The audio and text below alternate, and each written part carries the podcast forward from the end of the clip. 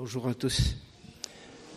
Eh bien, avec la, fébrilité et la fraîcheur du temps, je ne sais pas, même la technologie a quelquefois des petits problèmes, sinon souvent, hein, la technologie n'est pas toujours euh, très au point quand on en a besoin parfois.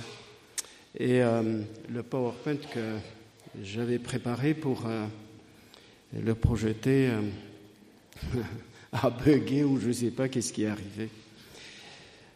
Euh, L'objet euh, de la réflexion que je vais euh, présenter, partager avec vous ce matin, a un rapport particulier avec l'actualité, ou si vous voulez, les actualités.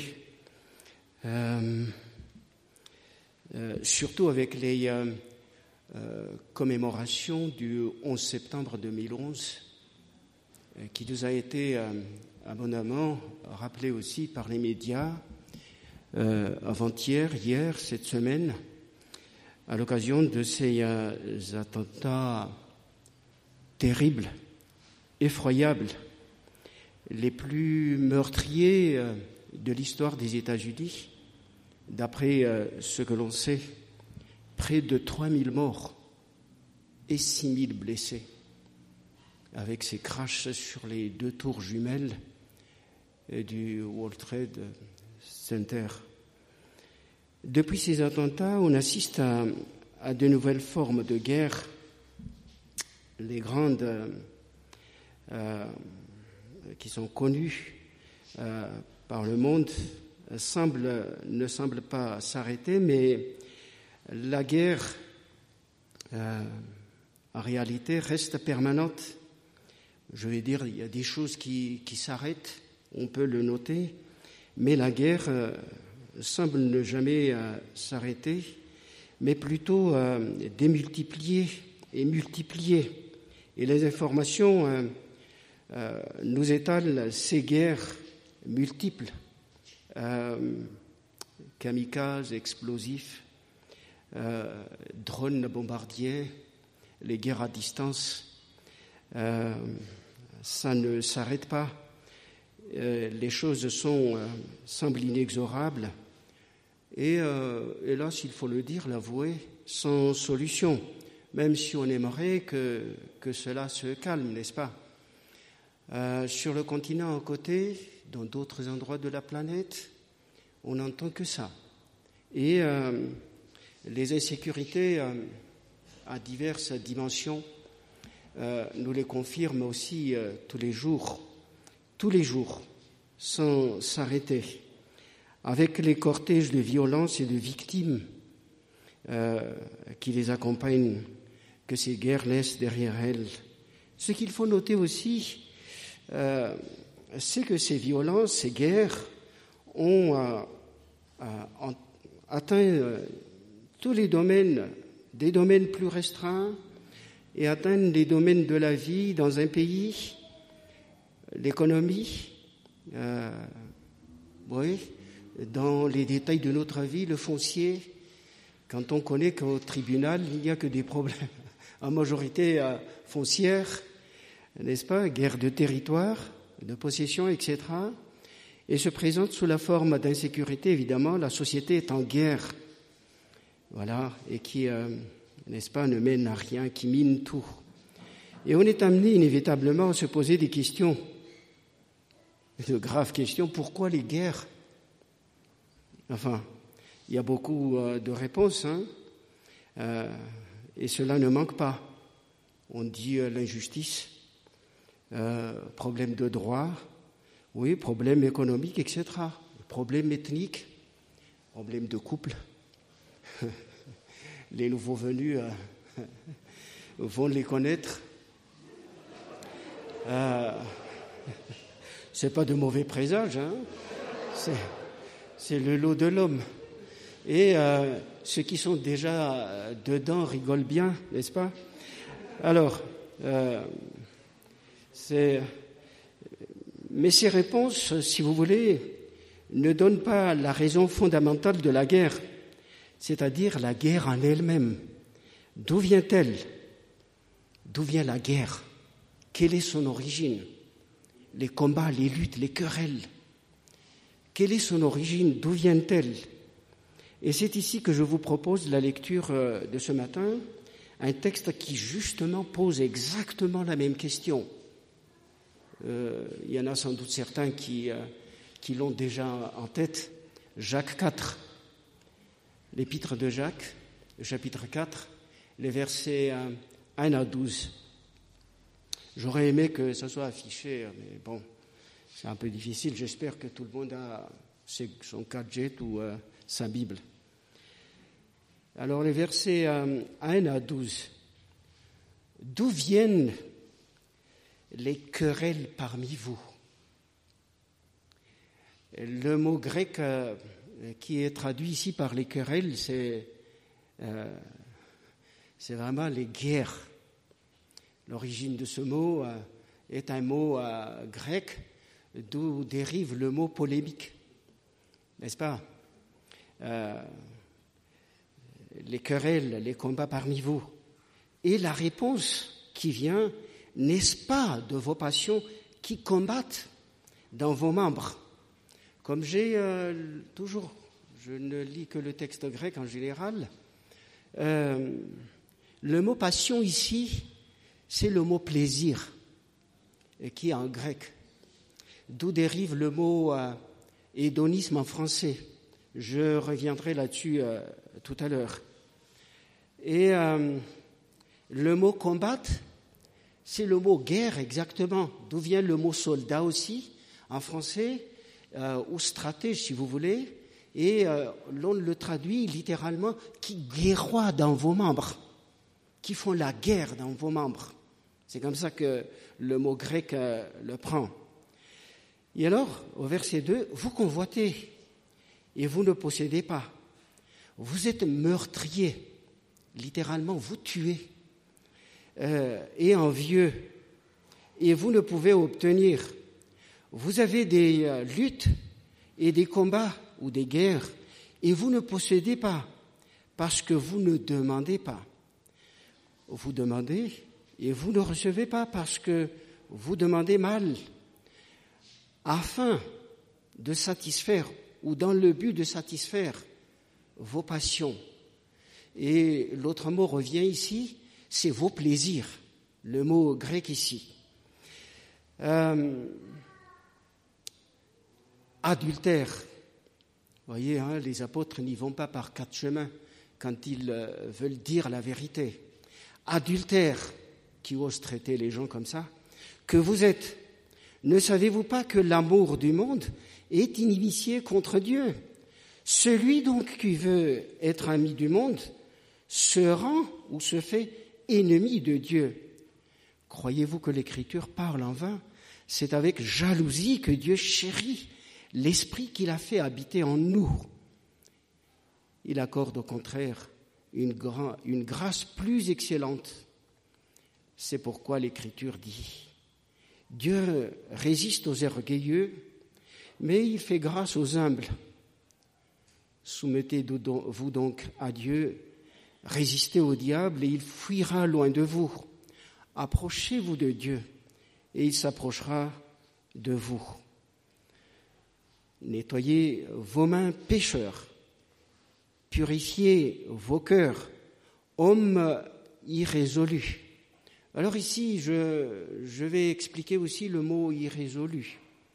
Euh, je crois que le mot qui est, ici en grec, c'est... Euh, oh, j'ai oublié. Mais euh, en tout cas, bon, comme le mot qui est dit ici, je ne sais pas s'il y a d'autres versions qui le traduisent autrement.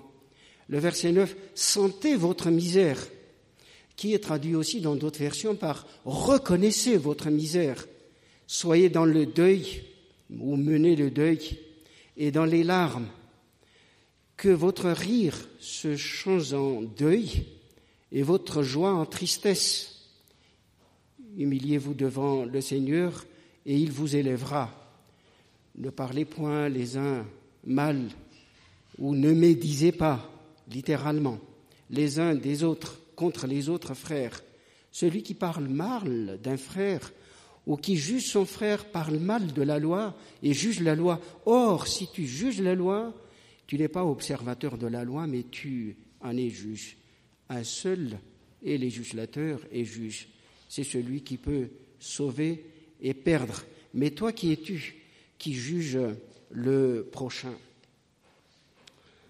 Voilà pour la, la lecture. D'où Le texte commence par là. D'où viennent? Le d'où euh, désigne nécessairement un endroit, l'origine veut désigner cela. Et euh, ce qui est insolite ici dans le texte que euh, Jacques développe, il, répond par une autre question. Utilisation d'une préposition donc qui indique ici bien l'origine en grec aussi. Et euh, cette origine, c'est les plaisirs de la guerre donc. Le texte dit qui guerroie dans vos membres. La guerre se passe là en premier lieu, mais pas à l'extérieur. C'est ça qui est nuit hein, avec la démonstration biblique. Quand on parle de guerre, la parole dit la guerre est en nous. Et exactement, il dit la guerre est dans nos membres. Et la guerre guerroie d'abord dans les membres. La guerre se fait en nous d'abord, pas à l'extérieur. C'est terrible, hein Et pourtant, euh, on n'a pas envie de cela. Bon, dans certaines maladies, c'est plus grave. Mais euh, quand on est un peu calme, hein, je cherche la paix de toute façon, c'est tellement important, on, on, paraît calme. Mais la guerre est là, dans nos membres. Cela euh, suppose donc clairement le trouble l'agitation, la violence, ce qui fait penser nécessairement aux passions. C'est comme ça que Louis II l'a traduit par euh, passion. Euh, c'est plus négatif, c'est-à-dire aux émotions violentes négatives.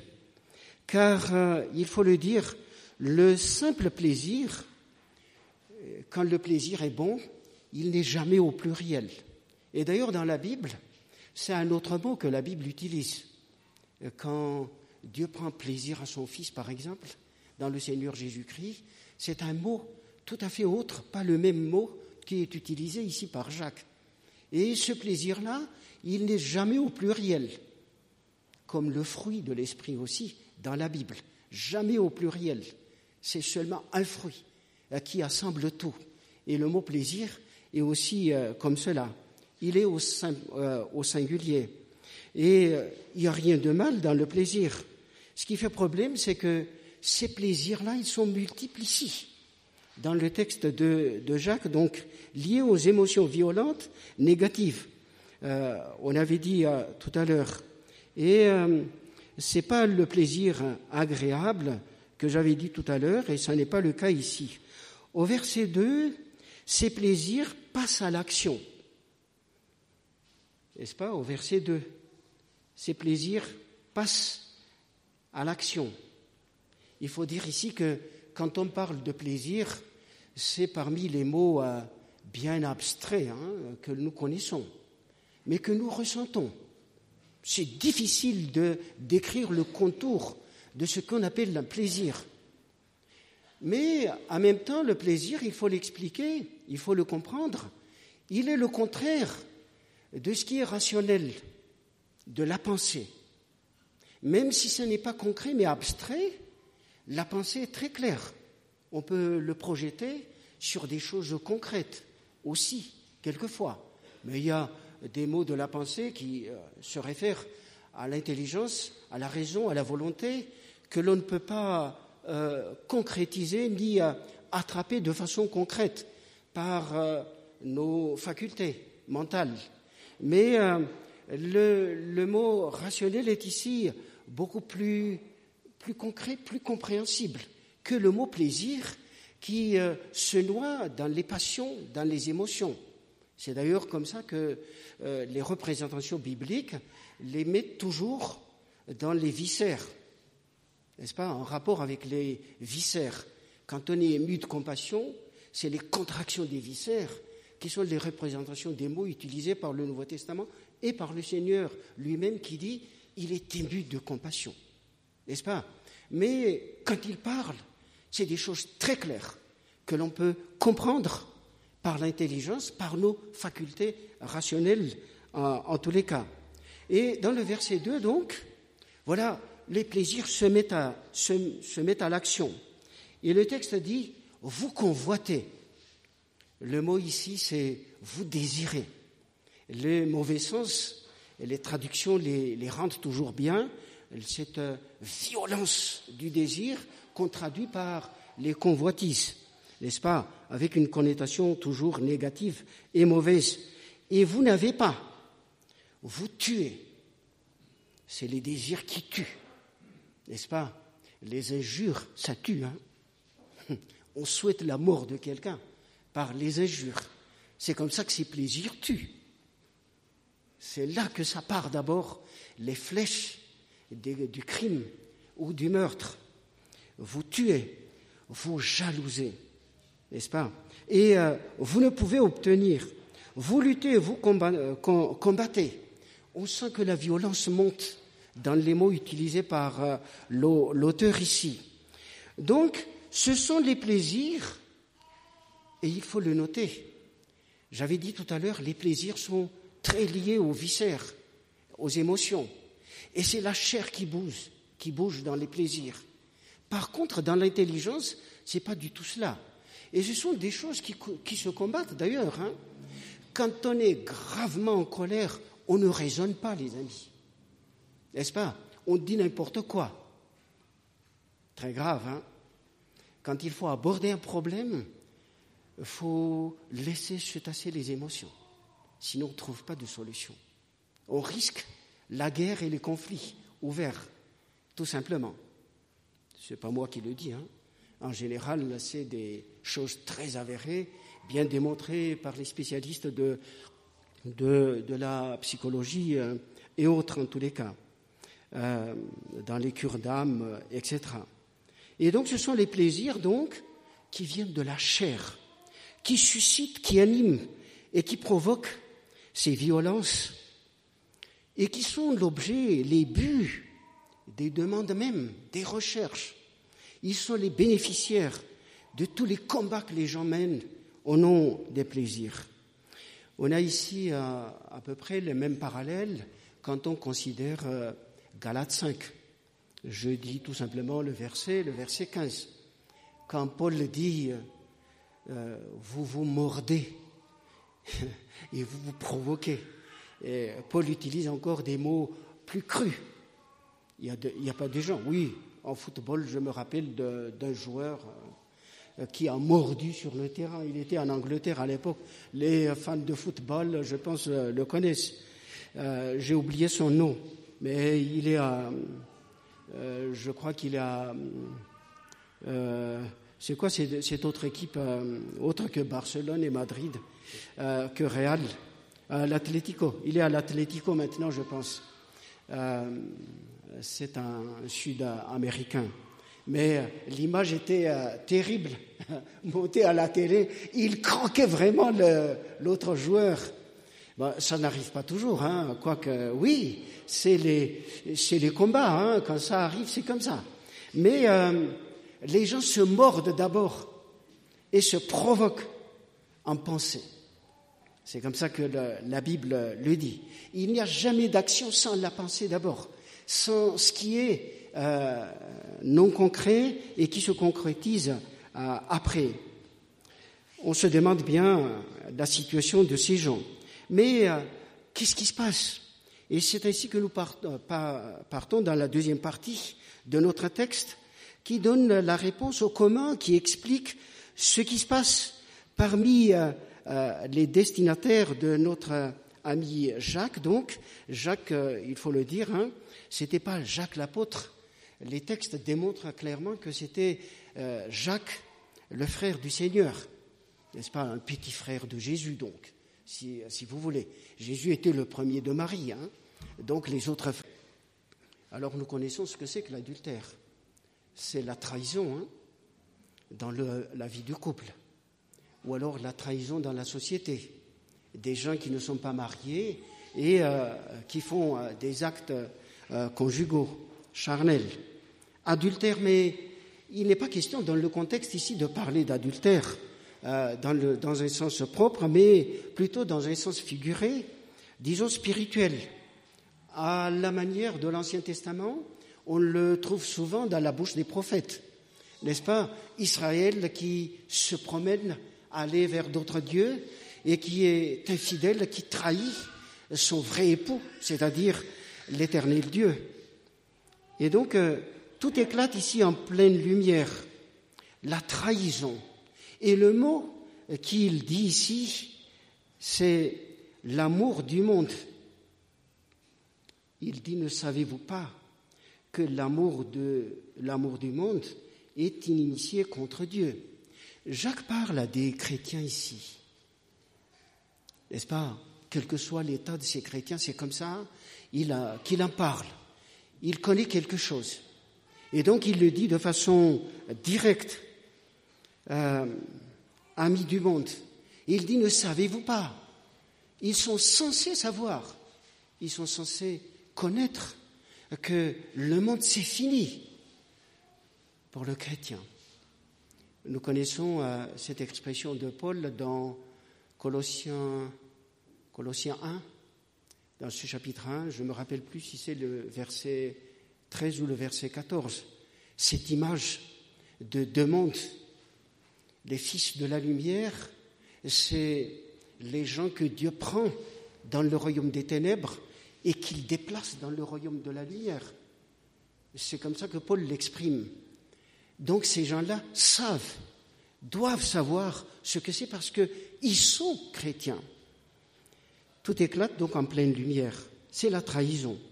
Et euh, le texte ici, quand il dit Ne savez-vous pas que l'amour du monde est inimitié contre Dieu? Le mot inimitié vient du latin inimicus, euh, inamicus, n'est-ce pas? Qui dit euh, littéralement pas ami, pas ami de Dieu. Ce sont les amis euh, euh, qui sont ensemble, hein, qui se côtoient, qui s'activent ensemble, qui ont des projets ensemble, etc. Mais pas les ennemis. Et les écrivains du Nouveau Testament tous les apôtres sont unanimes là-dessus, suivant les propos du Maître. Vous ne pouvez servir deux maîtres. On connaît bien cela dans les évangiles euh, dits euh, synoptiques, euh, Matthieu, Marc et Luc. Vous ne pouvez servir deux maîtres. Il n'y a qu'une seule possibilité, pas d'alternative. Soit vous aimez l'un et vous méprisez l'autre. Vous ne pouvez pas aimer l'un et aimer l'autre. N'est-ce pas? En malgache, on demande euh, tout simplement. Pas de polygamie en Dieu.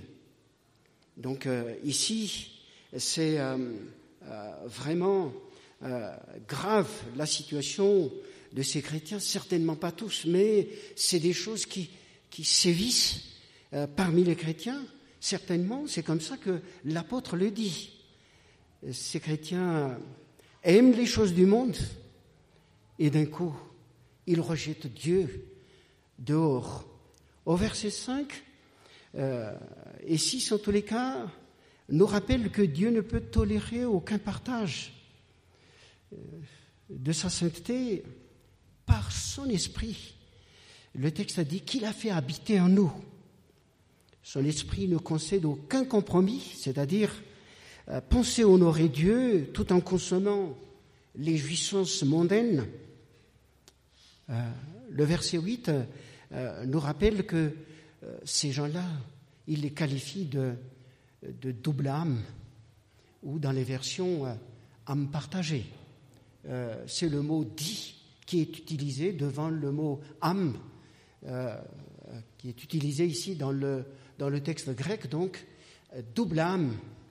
qui dit bien la situation de ces gens-là, des chrétiens, entre guillemets, qui pensent qu'ils peuvent à la fois vivre en tant que chrétiens, communier avec les chrétiens, mais en même temps bien partager aussi la jouissance mondaine de ce monde. Ils vivent à la manière du monde et, non selon les principes du royaume. Parfois, en lisant ce texte, on ne croirait pas être en présence euh, du nouveau peuple de Dieu. Et le verset 6 rappelle, en tout cas, euh, qu'il les requalifie d'orgueilleux. Il rappelle, Jacques rappelle les textes de l'Ancien Testament. C'est un juif, hein et donc il connaît bien son Ancien Testament. Et il dit qu'il s'adresse aux, euh, aux, douze tribus qui sont dans la dispersion, donc aux juifs. Donc euh, il utilise bien la langue de l'Ancien Testament. Et dit Dieu résiste aux, orgueilleux, mais euh, fait grâce aux, humbles, les orgueilleux n'est-ce pas? D'après un, auteur que l'on connaît, j'ai vu dans le dictionnaire euh, qu'il l'exprime très bien quand il dit l'orgueil, c'est l'épicentre de la bêtise. N'est-ce pas Quand on parle d'épicentre, hein, c'est en termes de séisme que l'on connaît ce mot. Et euh, c'est l'épicentre. C'est de là que bouge tout, que se propagent, n'est-ce pas, les ondes maléfiques d'un séisme catastrophique comme on vient de, voir en Haïti euh, il y a plusieurs, quelques semaines, si vous voulez. C'est le secret aussi de la chute. L'orgueil, c'est cette élévation euh, malencontrue, n'est-ce pas, qui précède la chute en général, et tout le monde le connaît. Hein Quand on s'élève, euh, à cause de la gravité, tout corps qu'on élève tombe automatiquement. Et donc c'est comme ça la vertu de l'orgueil. L'orgueil fait élever les gens pour les faire tomber. N'est-ce pas quand on est, quand on est élevé, hein, on se sent bien porté, mais c'est un mauvais support, malheureusement. Euh, c'est le secret de la chute quelque part. Et on se demande dans notre réflexion, évidemment, devant une telle situation, une situation de chrétien, on va dire. C'est malheureux hein, d'en parler. C'est vrai que c'est des textes difficiles à, à, dire dans une assemblée. Mais euh, euh, moi personnellement, qui, euh, qui est enseignant dans une institution théologique, j'ose en parler dans la mesure où nous confessons l'Écriture. Toute la Bible est parole de Dieu, n'est-ce pas? Et je pense que nous sommes tenus, nous sommes disposés, nous sommes enclins à accueillir cette parole. Et c'est comme si que la parole n'est pas violente pour nous.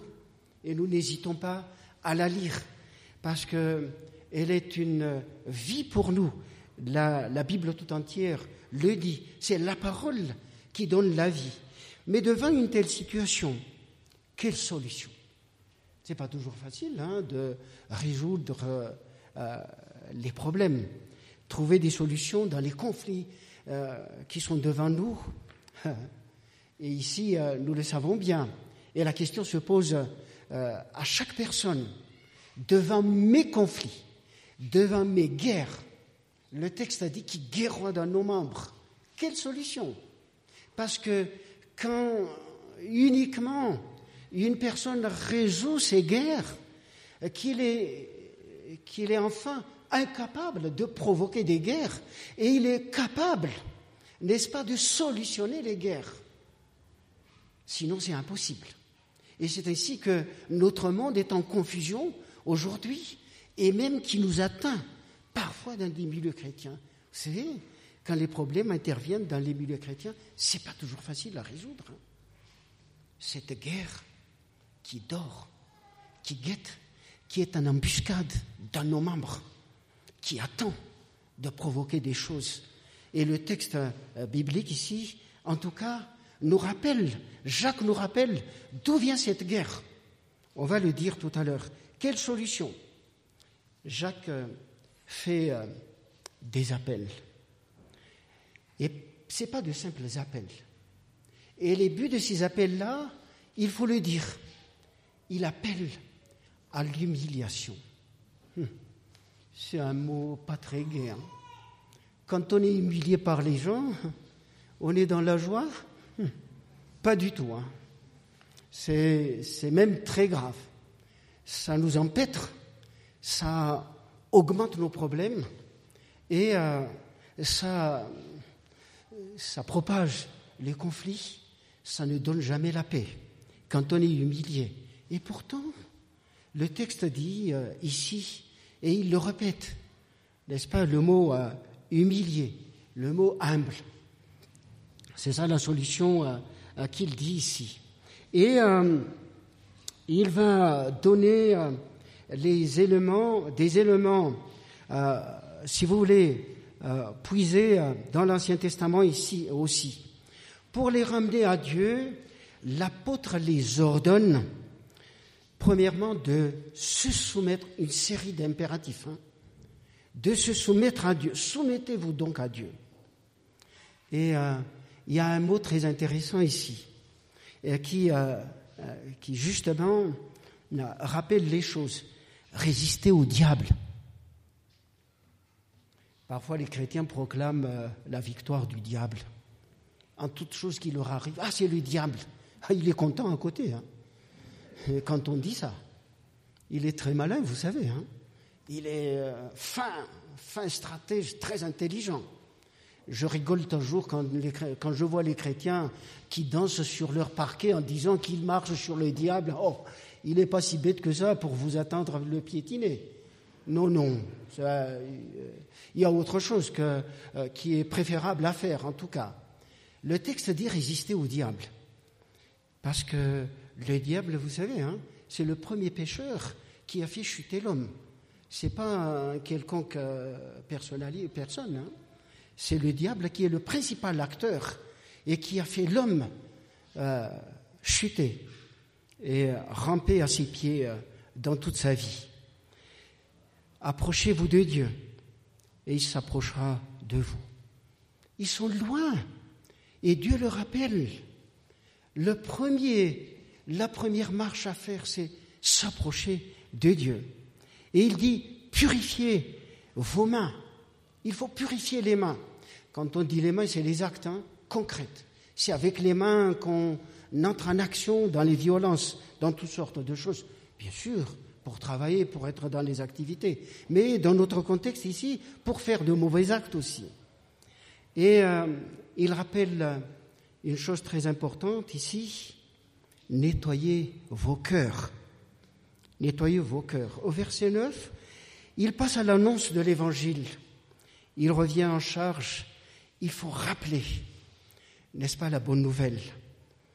Sans mentionner le mot repentance, c'est bien ce mot-là qu'il veut dire ici. C'est euh, bizarre, hein? Nous qui lisons euh, le, texte original, on voit les mots exactement que les auteurs du Nouveau Testament utilisent. Le mot repentance, on ne trouve pas du tout dans le vocabulaire de Jacques. C'est bizarre. Et, euh, mais par contre, il rappelle tous les mots que signifie la repentance dans l'Ancien Testament euh, Et c'est normal parce qu'il s'adresse à des gens qui sont juifs, l'ancien peuple de Dieu qui se sont convertis à Dieu, évidemment. Il dit, menez le deuil. En tout cas, pleurez, que votre rire se change en deuil et que votre joie se change en tristesse. C'est pas très gai, hein n'est-ce pas? Mais euh, pourtant, c'est ici l'appel que l'apôtre adresse à ces chrétiens, entre guillemets. Et euh, il y a un mot important ici qui va dépasser euh, tout ce qui est émotionnel, le mot reconnaissez, qui a un sens qu'on peut rapprocher aussi de santé. Mais quand on dit misère, à côté santé ou reconnaissez votre misère, c'est bien le discernement de ce qui se passe. Quelqu'un qui dit qu'il se repent et qui euh, n'arrive pas à décrire exactement, à nommer, à pointer du doigt exactement le péché, moi j'en doute. La repentance n'est pas un discours, n'est pas un rite. La repentance, c'est beaucoup plus profond que ça. La repentance concerne quelque chose qui est grippé, qui est très marqué dans la profondeur de l'humanité. Je pense ici à la notion génétique. N'est-ce pas? Tout ce qui est caractère, qui, euh, euh, qui représente la vie de l'homme, sont gravés sur le génome. Et euh, quand on parle de génome, c'est quelque chose qui est dans des formules chimiques, les acides ribonucléiques, ceux qui sont forts en chimie. Bon, c'est quelque chose que les gens ne comprennent pas. Hein. Mais c'est quelque chose de tout à fait irrationnel, que l'on ne peut pas palper, invisible, que l'on ne peut pas saisir. Et pourtant, quand ces formules, n'est-ce pas, s'agencent, et c'est comme ça que Dieu crée l'homme. Dans les premiers développements de l'embryon, c'est cette multiplication de la formule que l'on ne voit pas qui donne ce qu'on appelle la segmentation et qui différencie l'homme en membre en tout, en tout ce qui se passe dans notre euh, humanité, en invisible et partie euh, visible. C'est comme ça les choses. Et quand on dit que c'est le péché, la Bible parle que c'est incrusté dans la nature. Et quand on parle de repentance, si celui qui dit qu'il se repent n'arrive même pas à reconnaître son péché, c'est difficile à croire. Parce que le miracle que Dieu opère, quand on parle de repentance, c'est à ce niveau-là. Et qu'il permet à l'homme de saisir par sa raison, par sa pensée. Autrement, il ne se passera rien. Ça sera des folklores qui animera ces gens-là dans leur communauté, mais rien d'autre ça ne changera rien. Il pensera être chrétien, mais euh, il vivra dans le monde pleinement et totalement. La repentance, c'est quelque chose de très très sérieux et qui n'est opéré que par Dieu lui-même, par son Fils qui est mort à notre place, n'est-ce pas, à la croix. Et le secret miraculeux, par cette puissance qu'on ne peut imaginer, qu'il a ressuscité d'entre les morts, qu'il a mis la nouvelle vie et qui change ses natures inscrites dans le génome pour nous donner la nouvelle vie, mais pas autre chose. La Bible en parle de façon très profonde et nous, nous devons faire attention. C'est un chemin difficile, l'humiliation, un chemin euh, au fait euh, euh, qu'on a du mal, que le monde ne peut pas emprunter n'est-ce pas? Et les gens qui aiment la religion empruntent une autre voie. Ils empruntent la voie externe de la religion, qui est plus facile, n'est-ce pas? Et qui explique le mot double âme ici, qui caractérise ces chrétiens, entre guillemets.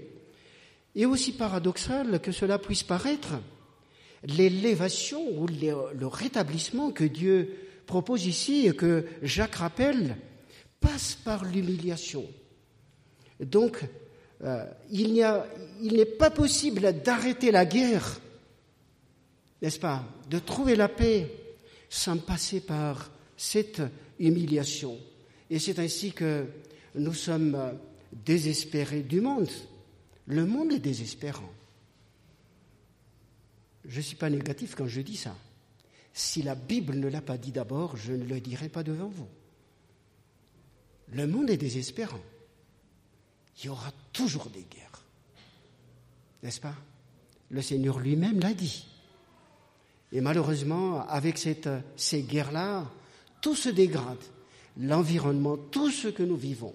Quand on pense aux pollutions des mers, c'est terrible. Euh, il y a quelque temps, euh, euh, le ministère de l'Environnement a pris des dispositions pour diminuer le plomb que l'on met dans les peintures, qui dégradent l'environnement et qui peut être ingéré dans les aliments et provoque des maladies terribles. Le, mal est terrible. Hein ça fait des malformations. J'ai expliqué tout à l'heure la, question de, la question n'est-ce pas Ça déforme tout. Ça donne des tarés mentales, des, euh, des handicaps physiques, des, des, tas de choses. Le monde se dégrade. Et euh, la Bible doit avoir raison.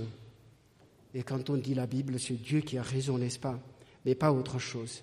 Ici, tout se règle individuellement. Un homme apaisé, transformé par la paix, produit par la paix, dépasse la violence et trouve la, solution. Que conclure? La parole étant le miroir des enfants de Dieu. Jacques chapitre 1, verset 23. Ce texte nous incite à scruter notre contexte aujourd'hui au travers du miroir que Dieu nous donne aujourd'hui qui devient de plus en plus pire que jamais. Le danger que représentent les plaisirs, l'hédonisme est devenu une industrie, le maître mot de la vie, indispensable même à la survie dans les industries de plaisir. C'est paradoxal, hein mais c'est comme ça. Les apôtres sont unanimes quant à la méfiance, au danger que cela représente et euh, appelle à, la retenue, les racheter. Car euh, il y a des notions bibliques que l'on occulte et euh, le monde résiste, mène une campagne de guerre contre cela parce que c'est anti-économique. La sobriété, par exemple. N'est-ce pas? L'abondance. L'économie de marché. Il faut vendre pour faire marcher l'économie. Et quand on parle d'économie, vous savez, hein, le but de l'économie, c'est la consommation, il n'y a rien d'autre. Et quand on parle de sobriété, par exemple, c'est quoi la sobriété? Dans les pays très pauvres, vous, voulez proclamer la sobriété, pourquoi faire? Ils n'ont même pas le nécessaire. Et euh, chez les riches, la sobriété, ils s'en moquent. J'ai travaillé, j'ai gagné. Pourquoi ne pas en jouir? C'est un mot que les modernes n'aiment pas, parce que c'est anti-économique. La sobriété, non. Et aussi, n'est-ce pas, quand on produit bien, l'industrie produit tout pour faire boum à l'économie. Ils disent euh, à consommer sans modération.